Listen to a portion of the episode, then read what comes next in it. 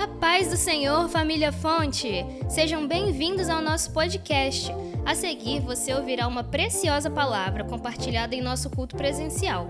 Esperamos que essa mensagem alcance o seu coração e que através dela Jesus fale contigo. Glória a Deus. Por gentileza, abra sua Bíblia no Evangelho de João, capítulo 4, verso 4.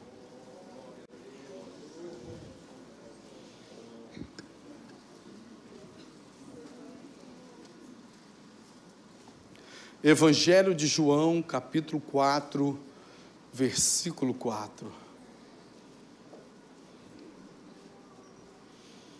Glória seja dada ao Senhor. Que maravilha é a presença de Deus, é poder adorar o Senhor Jesus com você. Amém? A palavra do Senhor diz assim: era-lhe necessário passar por Samaria. Foi, pois, a uma cidade de Samaria chamada Sicar, junto da herdade que Jacó tinha dado a seu filho José. Estava ali a fonte de Jacó. Jesus, pois, cansado do caminho, assentou-se assim junto da fonte. Era isso quase a hora sexta. Veio uma mulher de Samaria tirar água. Disse-lhe Jesus: Dai-me de beber. Porque os seus discípulos tinham ido à cidade comprar comida. Disse-lhe, pois, a mulher samaritana: Como sendo tu judeu, me pedes de beber a mim, que sou mulher samaritana? Porque os judeus não se comunicam com os samaritanos. Jesus respondeu e disse-lhes: Se tu conheceras o dom de Deus, e quem é o que te diz, dai-me de beber, tu lhe pedirias, e ele te daria água viva. Disse-lhe a mulher: Senhor, tu não tens com o que atirar, e o poço é fundo, onde, pois, tens água viva?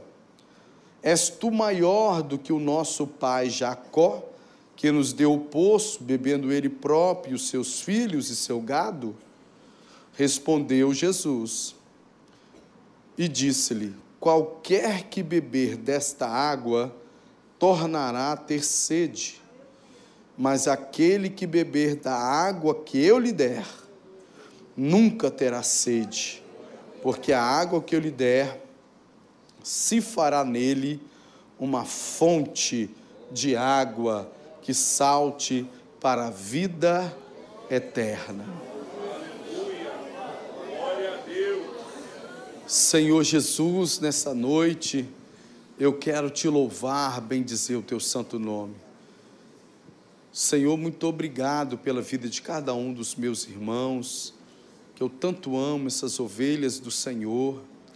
Obrigado, Senhor, pelo teu amor, pela tua graça, pela tua bondade, pelo favor de Deus sobre nós, pela oportunidade de estarmos aqui te adorando, bendizendo o teu santo nome. Obrigado, Senhor, por juntos podermos te entregar o melhor culto que podemos te dar.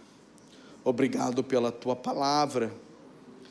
Senhor, Prega essa noite para nós. Fala conosco, Espírito Santo. Nós estamos aqui para ouvir o Senhor. Fala de uma forma muito especial. É o que eu te peço. Em nome do Senhor Jesus. Amém. Por gentileza, tome seu assento.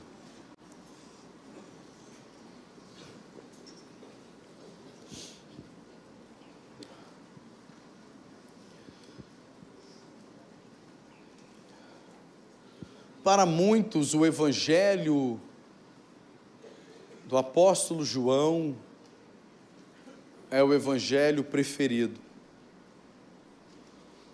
Foi um Evangelho que foi escrito tardiamente, comparado com a data que foi escrito. O Evangelho de Mateus, Marcos e Lucas, João foi um homem que impactou, influenciou não apenas a sua geração, mas deixou um legado que nos alcança até hoje.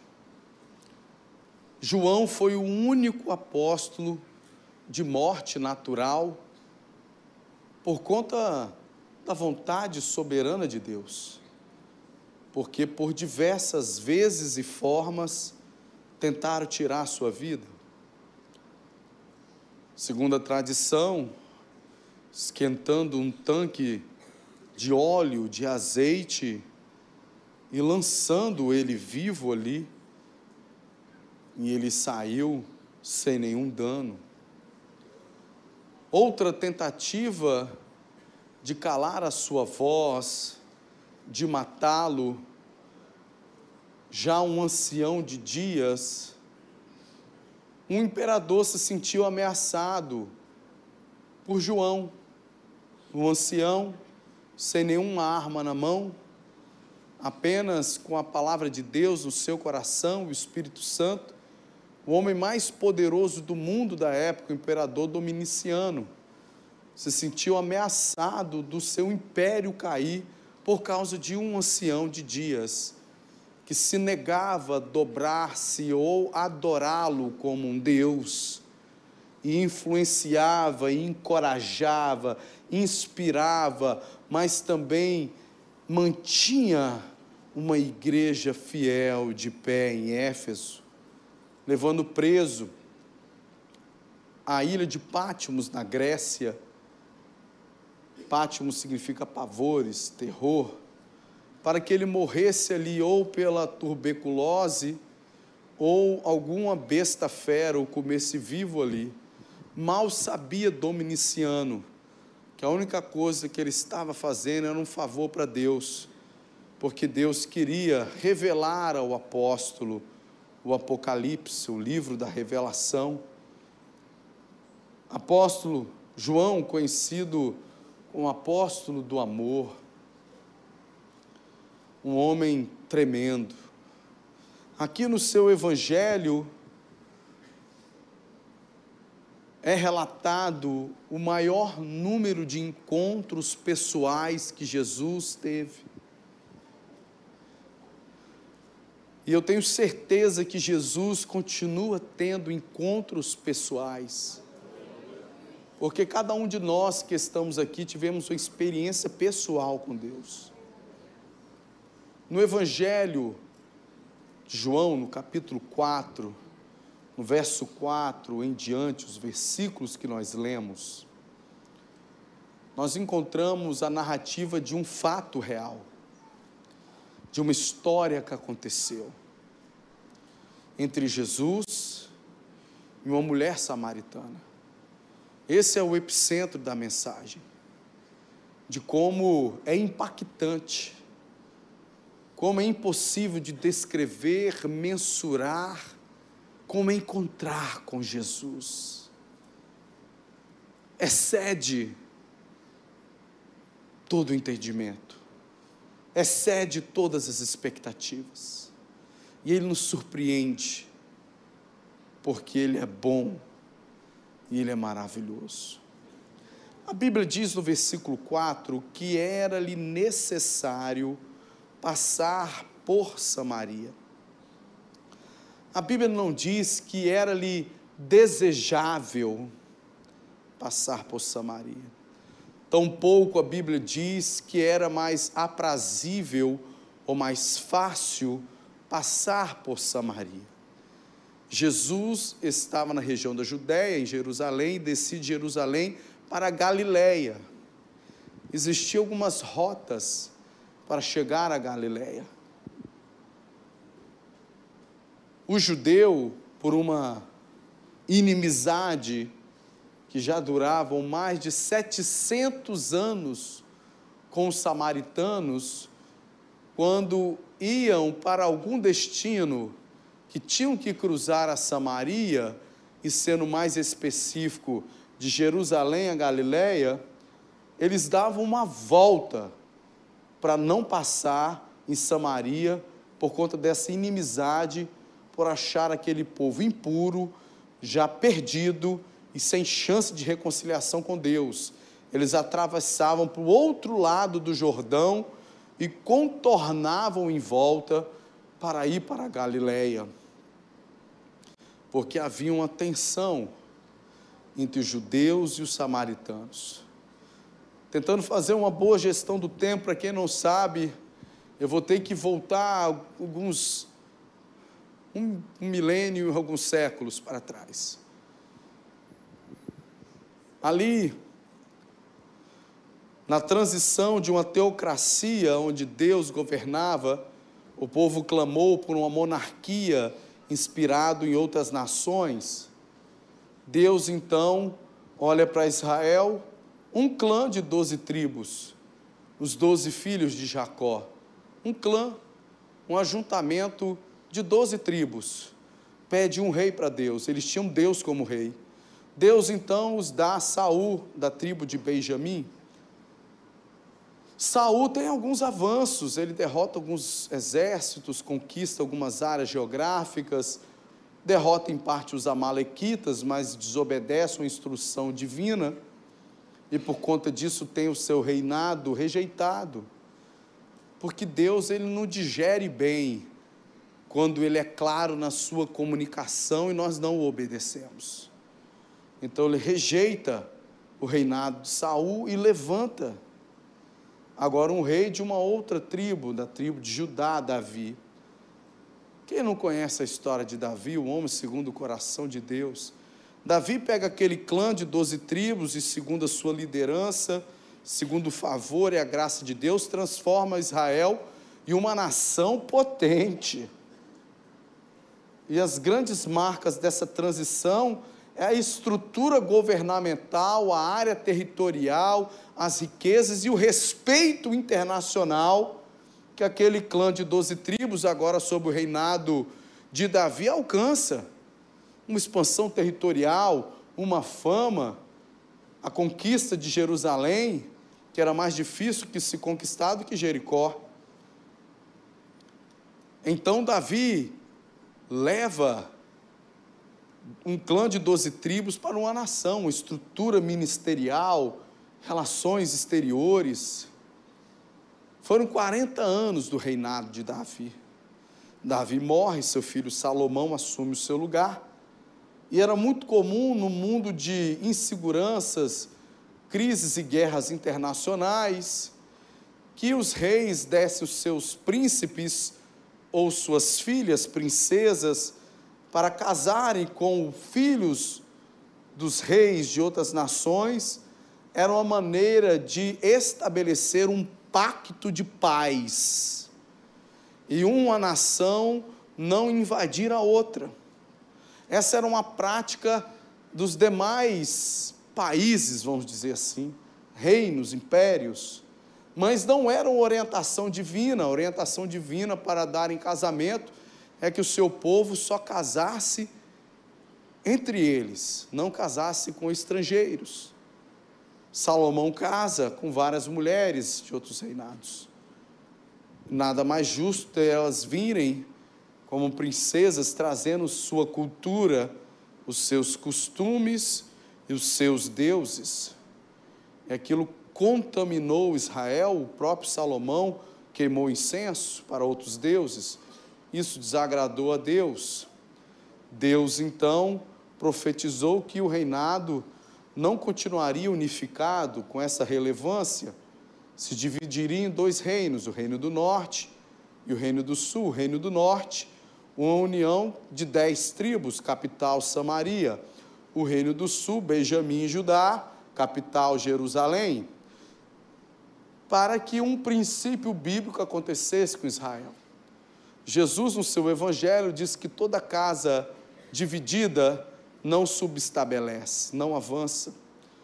Isso é um princípio de divisão, é um princípio do diabo, do inferno, para paralisar, para diminuir, para impedir o avanço da obra de Deus. Mas o princípio do céu, um princípio eterno, é o princípio da unidade. Quando um casal vive uma unidade, uma família vive uma unidade, uma igreja vive uma unidade, ela avança. Então, por conta da divisão, o reino do norte foi conquistado e eles foram levados no êxodo, eles foram levados prisioneiros para uma outra nação e lá adquiriram outra cultura, misturaram língua e para a tribo do sul se tornaram então mais impuros ainda. Não satisfeitos de estabelecerem Betel, de adorarem um outro Deus, fazer um bezerro de ouro para eles. Então agora que eles são impuros mesmo. E essa confusão, porque todos são filhos de Jacó, permanecia nos dias de Jesus. Mas a Bíblia diz que Jesus disse: era-lhe necessário passar por Samaria. Quando lemos essa palavra necessário, a primeira ideia é sobre uma necessidade existente. É sobre uma necessidade que precisa ser resolvida. Aqui também revela-se claramente algo muito instrutivo aplicado à nossa vida na tomada das nossas decisões. Jesus nos ensina a prioridade na tomada de decisões. Jesus podia escolher um outro caminho, mas Jesus toma decisões fundamentadas nas necessidades, não nos desejos.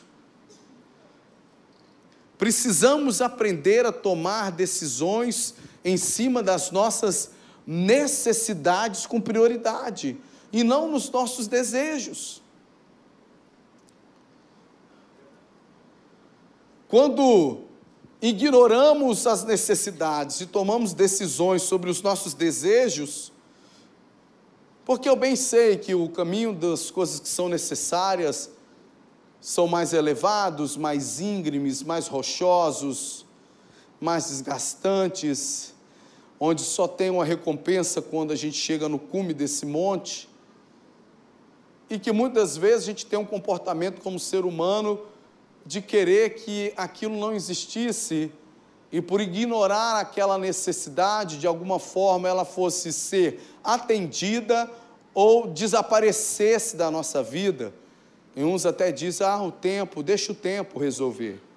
Eu entendo que estrategicamente precisamos entender o tempo apropriado para tratar as coisas, mas o tempo sozinho não resolve nada. Na realidade, decisões, situações, pendências também são como uma semente. E quanto mais tempo você demora a resolver, mais elas crescem. Então Jesus ele me ensina a tomar uma decisão na minha vida, sempre encarar de frente as necessidades era necessário passar por Samaria.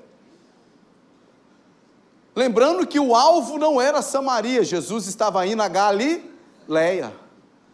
Porque quando a gente, ah, quando nós vamos resolvendo as necessidades no meio do caminho, nós temos a garantia que chegaremos no destino final. Pessoas que ignoram as necessidades, procuram atalhos para chegar num destino, atrasam a sua jornada. Ah, é bíblico? É. Jacó e Esaú teve que voltar, consertar com seu irmão. Então Jesus, ele escolhe o caminho da necessidade. Por quê?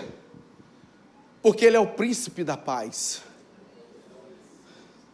E Ele nos deu o ministério da reconciliação. Sobre nós existe uma unção, você não pode ignorar. Sobre nós existe uma capacitação do Espírito de Deus existe uma capacidade da mente ungida pelo Espírito Santo de argumentar, de se humilhar, de ser humilde, de ajustar, de recuar, de falar, de argumentar para que se chegue em reconciliações de coisas complexas que foram quebradas e foram ignoradas e deixadas para traz, mas chega um momento que o Espírito fala: é necessário passar por Samaria, consertando tudo que a gente foi deixando.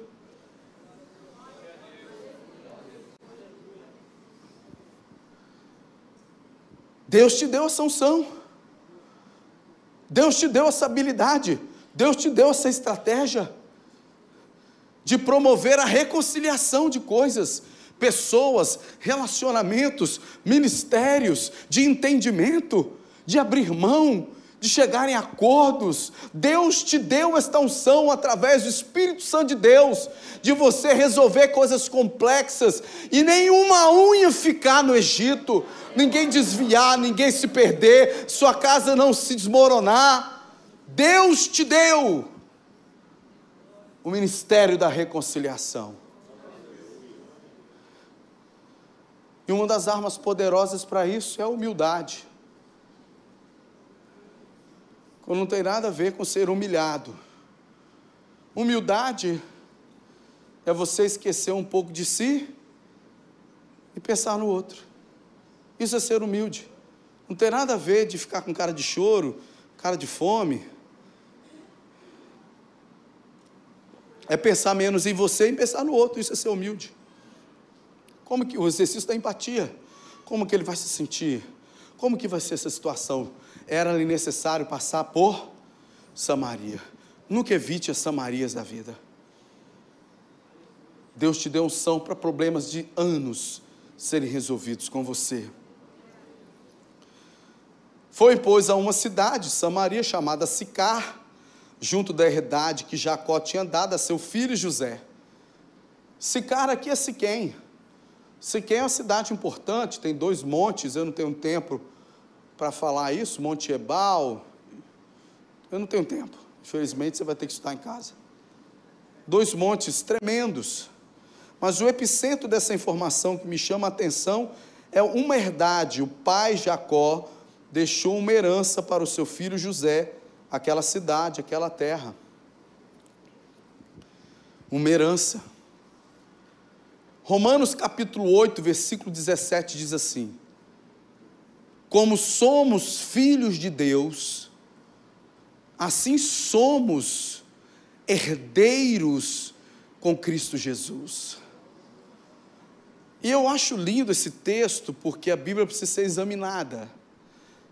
Diferente de outros textos e da própria tentação de Satanás, falou: se tu és o filho de Deus, o texto em Romanos não fala, se você é filho, logo tem direito à herança. Ele não dá o espaço para o advérbio, ele já é conclusivo, assim como somos filhos de Deus somos herdeiros em Cristo Jesus. Nele afirma a nossa identidade, ele afirma o direito da nossa herança. O sacrifício de Jesus na cruz perdoou os nossos pecados, nos deu uma herança, porque Hebreus capítulo 7 diz que aonde há um testamento, ele só tem eficiência, só é válido quando o testador morre.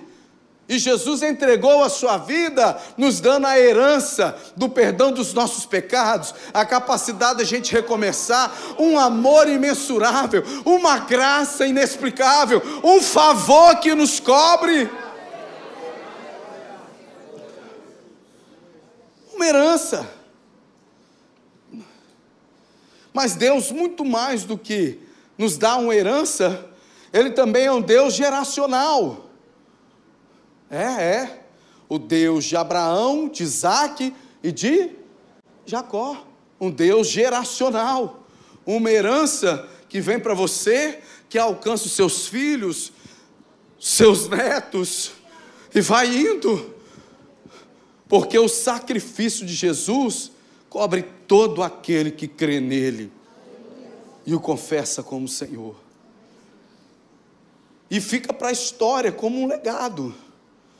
Porque herança é aquilo que você deixa para as pessoas. E legado é aquilo que você deixa nas pessoas. Uma herança você pode perder. Um legado ninguém rouba de você. Isso tudo está intrínseco nesse versículo, falando de como Jacó foi um pai hábil sobre a vida de José. E estava ali a fonte de Jacó. Jesus, pois, cansado do caminho, assentou-se assim junto da fonte. Era isto quase a hora sexta. Nós estamos acostumados a ver Jesus um dinamismo sem igual. Jesus passando a noite inteira orando, desce do monte, expulsa demônio, cura os enfermos, multiplica pães e peixes, vai andando no final do dia, está João Batista com seus discípulos, um deles André, irmão de Pedro. André era discípulo de João Batista. Vê Jesus passando e André comenta com João Batista, o seu mentor, o seu líder. Ai, João, não é aquele que o Senhor disse que é o Cordeiro de Deus que tira o pecado do mundo?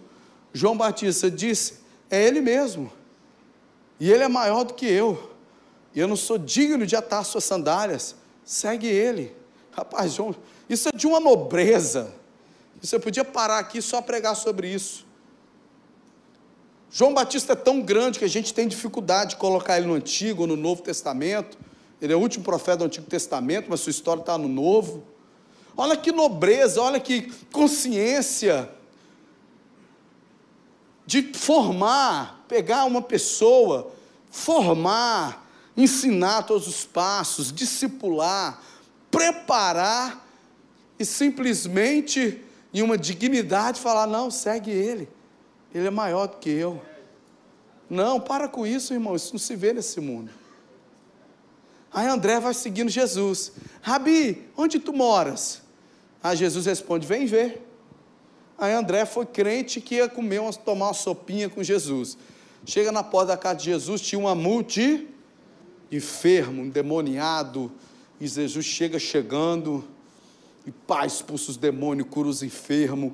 A gente está acostumado a ver Jesus assim, andando sobre as águas, ressuscitando mortos, fazendo, acontecendo, num dinamismo sem igual. E Jesus é, é muito lindo, é muito seguro de si, é muito resolvido. Abraça o irmão que está do seu lado, diga para ele, irmão, seja uma pessoa resolvida. Seja uma pessoa resolvida, tranquila, suave na nave. Fala com ele, ri aí, irmão. Dá um sorriso aí com bafo. Dá um sorriso, seja resolvido, seja seguro de si. Você não tem nada para provar. Jesus, que é Jesus, João disse que estava o quê? Cansado. Jesus estava o quê? Irmão, porque ir nas Samarias da vida cansa. Consertar, restaurar. Não é no primeiro round, não. 71, 72, 73, até quando você toma a decisão, é necessário ir para Samaria, você vai voltar com a sua vitória. Mas aprenda a lutar.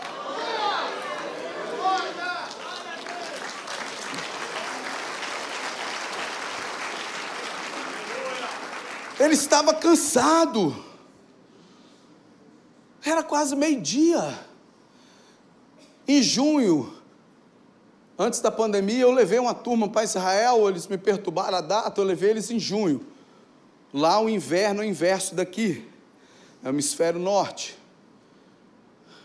Irmão, pensa um calor. A gente está chegando no Vale do Currão, um dos lugares que eu mais me apaixono, porque eu amo a Bíblia, onde foi encontrado os rolos do Mar Morto, a prova arqueológica mais antiga, porque foi encontrado todo o livro do Antigo Testamento.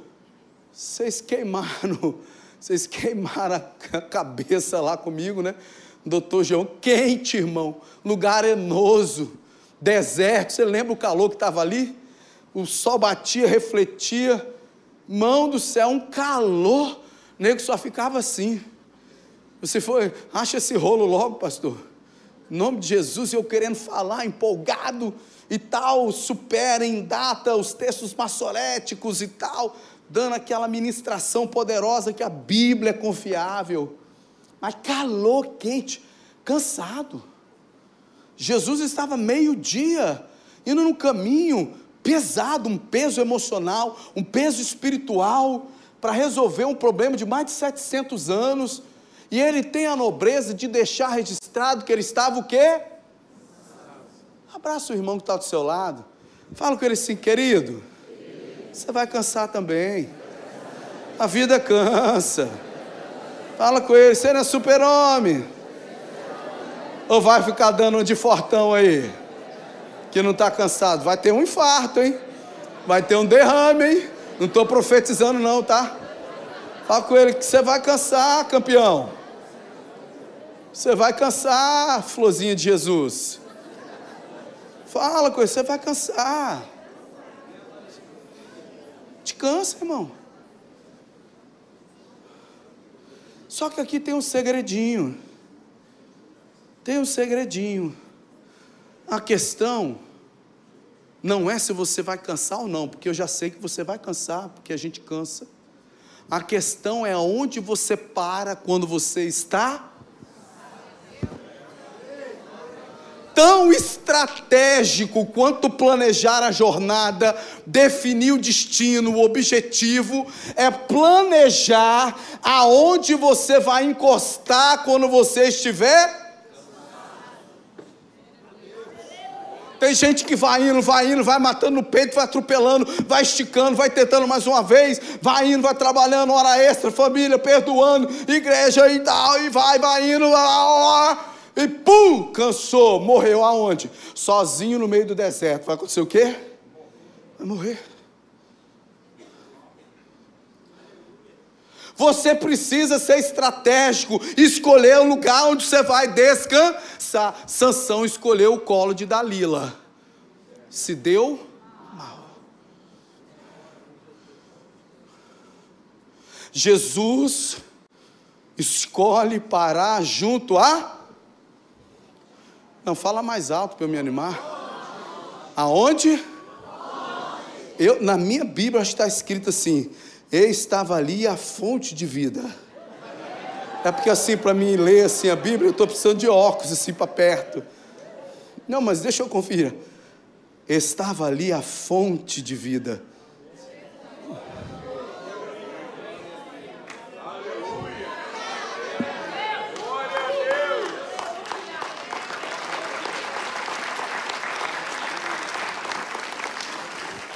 Jesus encosta na fonte, cansado.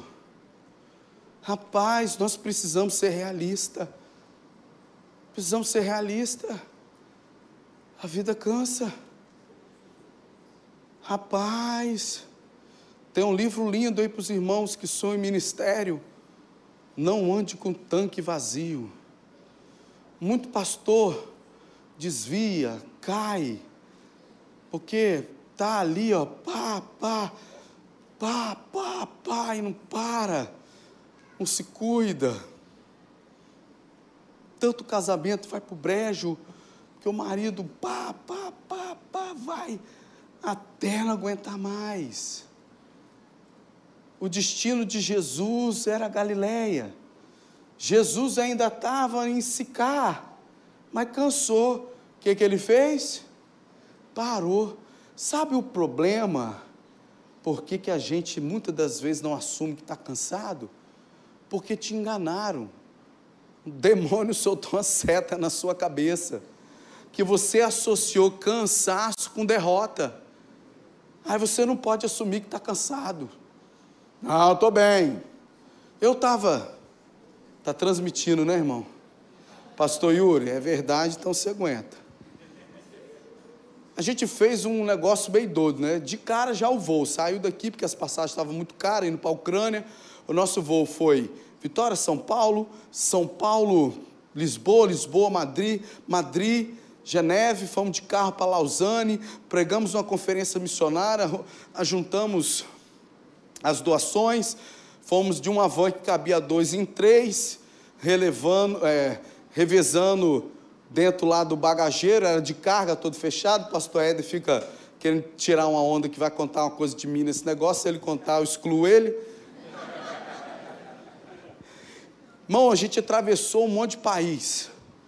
Descemos para a Romênia para pegar um carro que a igreja comprou, porque lá estava mais barato para doar para o pastor da Ucrânia. Voltamos tudo de volta para ir para a Ucrânia. E pá, pá, pregando aquela coisa toda e tal, pá, pá, sirene, drone, bomba, e ajudando e tal, não sei o quê. Voltamos para voltar para a Romênia.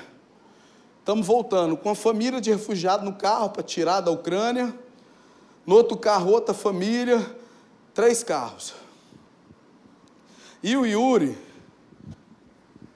foi ex-KGB, matou muito pastor, se converteu matando um pastor, nosso pastor da Romênia, é o supervisor do leste europeu.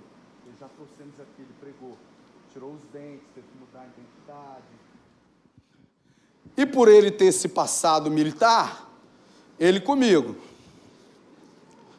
Ele dirigindo, eu amo dirigir na estrada. Eu, Yuri, está cansado? Deixa eu dirigir. Não, pastor, quero servir o meu pastor presidente. Vai dormir. Eu não durmo no carona, irmão. Deixa eu dirigir. E eu vendo ele. Não, estou bem, estou bem. Aí, de olho aberto, o carro indo. E Yuri, não, estou bem, estou acordado. Eu já fui ficando irritado. Olho aberto, dormi de olho aberto. Acostumado, treinamento. De novo, tum, falei assim, um para o pai, uma para o filho, para o Espírito Santo eu pego ele. Na terceira, eu falei, encosta aqui, porque se você bater, quem vai ficar aleijado sou eu, você vai ficar o resto da vida pedindo perdão e eu que vou ficar ruim. Para aí que eu vou dirigir. Para aí, para aí, paramos e tal. Cansado. Quando a gente está cansado e não assume que está cansado, a gente coloca todo mundo que está ao nosso redor em risco. A gente não ouve bem a voz de Deus.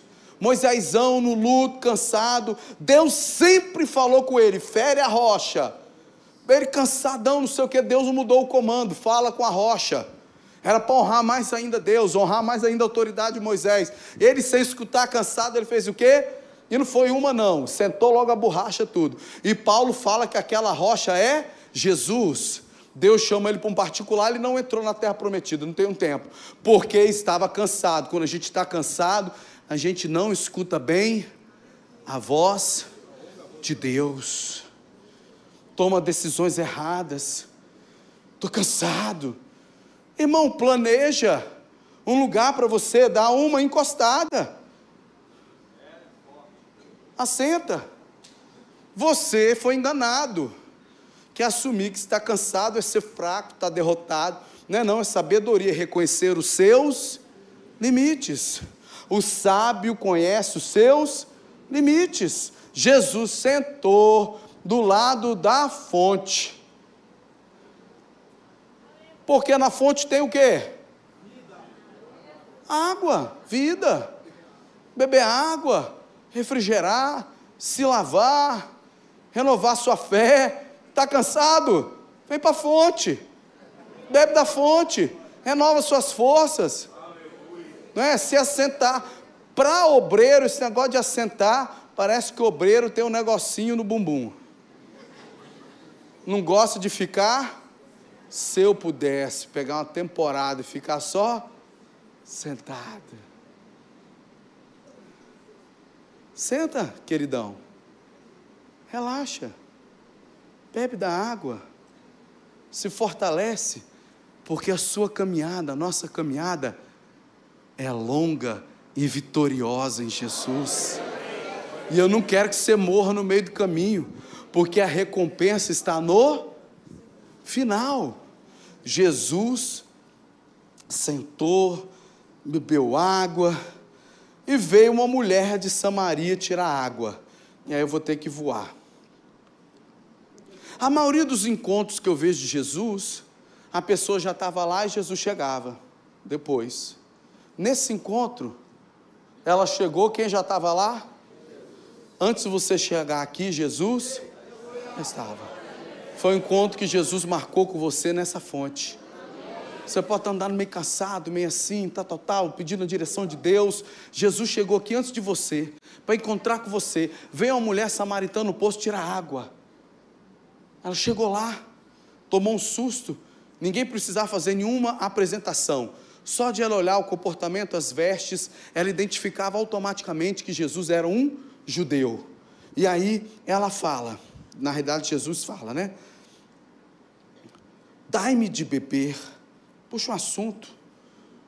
E ela disse: Como sendo tu judeu me pedes de beber a mim? Eu sou mulher samaritana. Irmão, na maioria das vezes, a ajuda de Deus, que vai redefinir a sua vida, não vai vir com cara de ajuda. Na maioria das vezes, as oportunidades de Deus na nossa vida não vem com cara de oportunidade, não. Vem com cara de desafio, vem com cara de negócio estranho. Jesus estava ali antes daquela mulher chegar, esperando ela para fazer a primeira missionária de Samaria, que ela ia ganhar Samaria inteira. Só que ela estava diante da grande oportunidade que redefinia a vida dela, só que ela tomou um choque por conta de padrões culturais. Isso são todas coisas limitantes para que Deus possa redefinir a sua vida. Ela, como que você fala comigo? Você é homem, eu sou mulher, eu sou samaritano, você é judeu ela reduziu a sua personalidade. Qual é o nome dessa mulher? Qual é o nome dessa mulher? Se ela pelo menos falasse, eu sou a Maria, tudo bem? Ela já foi se limitando, se colocando no meio de um contexto cultural que aprisionava ela. Quantas das vezes a gente faz a mesma coisa? Eu nasci em tal igreja, eu sou de tal religião, eu só sei fazer isso. Ah, irmão, como eu perdi tanto dinheiro achando que eu só sabia fazer um negócio, quando Deus queria me deslocar para um outro negócio muito melhor. Só aprendi depois que perdi tudo.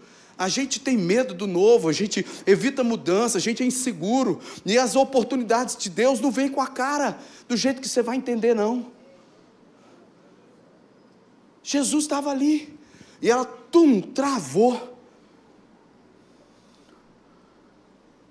Você precisa entender e discernir que as oportunidades de Deus, elas não, elas não virão do jeito que você pensa. Elas vêm no momento de dificuldade, por quebrando o coração da outra parte. Hã? Sim ou não? É, elas não vêm com elas vêm estranhas. Porque a gente se prende aos paradinhos. Deixa eu te contar um rapidinho. Deixa eu te contar um rapidinho. Eu fui forjar no começo da minha caminhada no meio muito de costumes. Para mim tomar banho de piscina na casa dos meus pais, já falei isso um monte de vezes. Sozinho, sozinho, na casa dos meus pais, solteiro, sozinho. Só eu, Deus, vou tomar banho de piscina. Calça social, camisa social fechada até o último se não fechasse o último botão, era disciplina. Esse foi meu meio. E eu, entupido da glória de Deus, movimentei a igreja que eu congregava, vamos fazer um evangelismo de impacto em Manguinhos. Vamos embora. E todo, todo mundo não, muitos sabem aqui que eu fui doidão. Eu não gosto de falar ficar falando isso. Fui doidão. Usei droga e tal, fui doidão. Pronto, vamos ficar falando essas coisas não, que eu não tenho orgulho não. E nessa época aí, eu posso falar porque ele dá testemunho, tinha um rapaz que tinha uma certa amizade comigo, o nome dele era Peruá de Manguinhos. Ele era meio um traficante, usuário, gente boazinha e tal, Rastafari e tal, pá, Bob Marley, beleza. Eu, entupido da glória de Deus, vou evangelizar em Manguinhos com jovens. Tu, tu escuto o barulho de capoeira. Dididão, dom, dididão, dom. Não gosto desses dididom, não. Eu gosto de glória, aleluia língua estranha. Ah, foi, vou entrar nesse negócio, vai cair um monte de gente demoniada, quer ver? Vou chegar chegando, expulsando esses demônios e tudo. Só que é o Espírito Santo. Mas Paulo, quando entra num lugar, ele não espiava antes? Eu, é verdade. Então, deixa eu espiar a terra. Quando eu começo a olhar, eu vejo só os alunos sentados, não vejo o professor, e vejo que no Digdom Dom Dom lá, estava tendo era um louvor. E a molecada sentada, ouvindo, chorando. E quem é que estava cantando e pregando?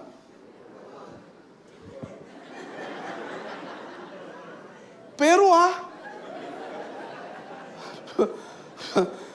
Irmão, quando Deus quer redefinir sua vida, Ele vai quebrar alguns paradigmas.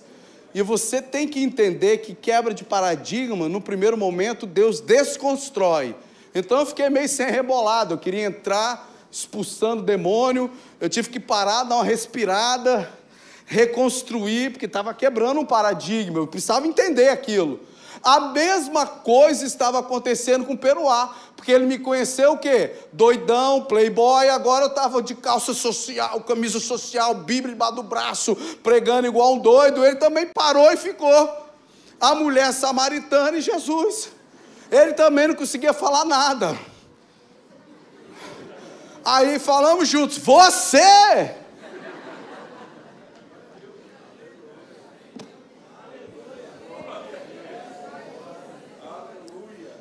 Você precisa entender que o Evangelho redefine a vida.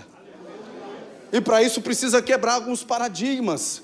Você precisa discernir que alguns ciclos se encerraram, ciclos começam, algumas coisas não são tão relevantes para Deus, outras são. A igreja precisa se contextualizar, mas não negociar a doutrina. Você precisa entender o mover da glória de Deus. E aquela mulher estava lá, pessoa samaritana, você é judeu. Aí Jesus falou assim: mulher, você só precisa saber duas coisas.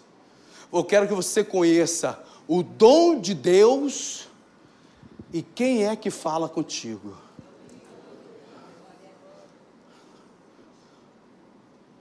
O que é o dom de Deus? É o plano de amor de Deus por nós. Jesus está falando, você precisa saber que você é amada, que você é amado. Que Deus tem um plano de amor para te salvar, de entregar a sua vida naquela cruz, derramar o seu sangue para pagar os nossos pecados, para que nós possamos confessá-lo, nascer de novo, ter uma vida nova em Cristo Jesus ter o nosso nome escrito no livro da vida, crer na vinda de Jesus, na vida eterna com Ele. Eu quero que você conheça o dom de Deus. E quem é que fala contigo? Jesus. Jesus queria que ela conhecesse quem Ele era. Jesus quer que você conheça quem é Jesus numa intimidade, numa profundidade. Aí deu outro tilt, eu, eu já termino mesmo. Mas porventura você é maior do que o nosso pai Jacó? Ele que cavou o poço. Bebeu ele, bebeu os filhos dele, nós estamos bebendo até hoje. Sabe o que é isso, irmão? Uma crença limitadora. De uma situação em que, de alguma forma, você foi bem, foi abençoado, mas você fica escravizado com aquele modus operandi. Você é maior do que Jacó? Migalha, eu bebo d'água. Você vai cavar um poço maior do que Jacó cavou? Você vai me dar água igual Jacó me deu? Era o que ela estava falando. Para Jesus ser maior do que Jacó na cabeça dela, Jesus tinha que fazer o quê? Cavar um poço maior. Vê se pode. E Jesus querendo falar com ela do dom de uma fonte que ia jorrar dentro dela.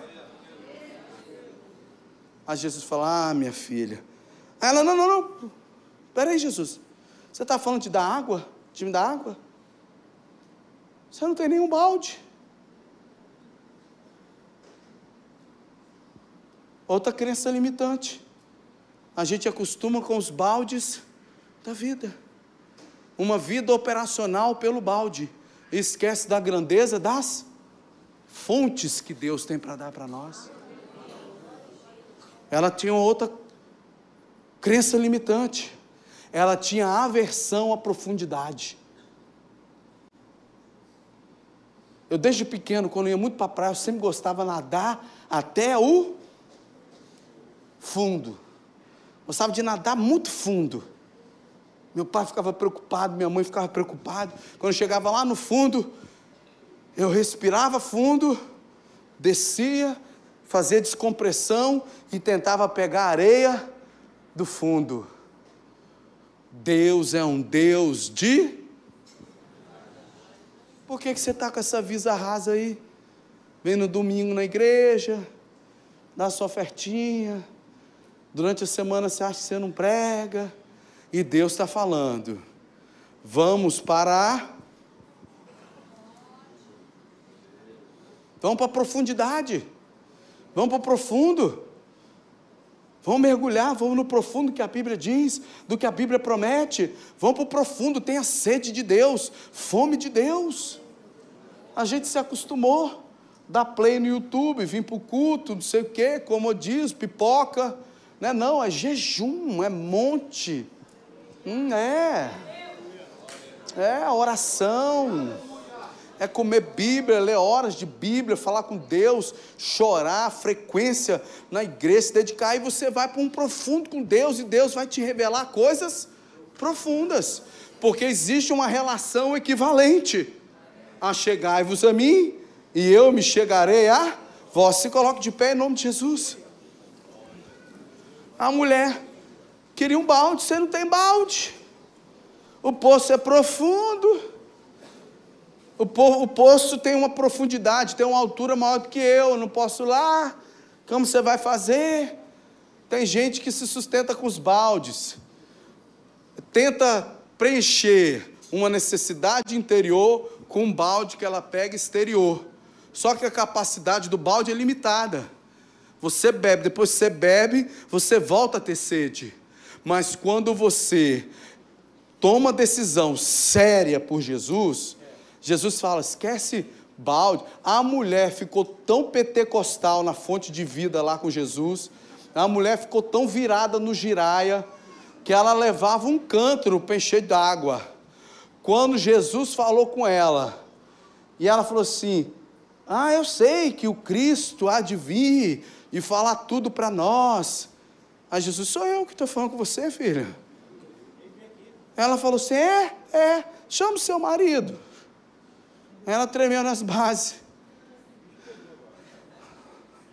Eu não tenho marido. Aí Jesus, eu sei, tu já teve cinco, e o que tu tem agora não é teu. Ela, visto que tu és profeta. Uhum. É profeta, Deus de profundidade. Uhum. Aí Deus foi, falou de água, tal, tal. A mulher ficou tão, irmão, ficou tão entupida da glória de Deus que ela estava com cântaro. O que, é que ela fez com o cântaro? Eu eu não sou jumento do inferno. Eu vou ficar carregando cântaro para quê? Porque se Jesus fez uma fonte dentro de mim, largou cântaro para trás, já não queria saber mais de balde. É o que Deus quer fazer com você. Mas olha só, de repente eu estou pregando para alguém aqui que a jornada da vida está cansativa, está difícil, está difícil, a vida está difícil erros, acertos, situações, está difícil. E Jesus já estava lá antes de você chegar. Jesus está aqui antes de você chegar, igual estava lá com aquela mulher. E Jesus marcou um encontro com você. Para vocês dois beberem dessa água, restaurar essa aliança com Ele, entregar sua vida para Ele, recomeçar uma caminhada linda com Jesus. Que coisa maravilhosa. E eu quero fazer esse convite aqui nessa noite. Porventura, tem alguém aqui nessa noite que quer voltar para a presença de Jesus? Levante a sua mão bem alto. Obrigada por ficar conosco até aqui. Compartilhe esse podcast para que assim mais pessoas sejam alcançadas pelo amor de Jesus. Não deixe de nos acompanhar pelas redes sociais através dos links abaixo. Até a próxima!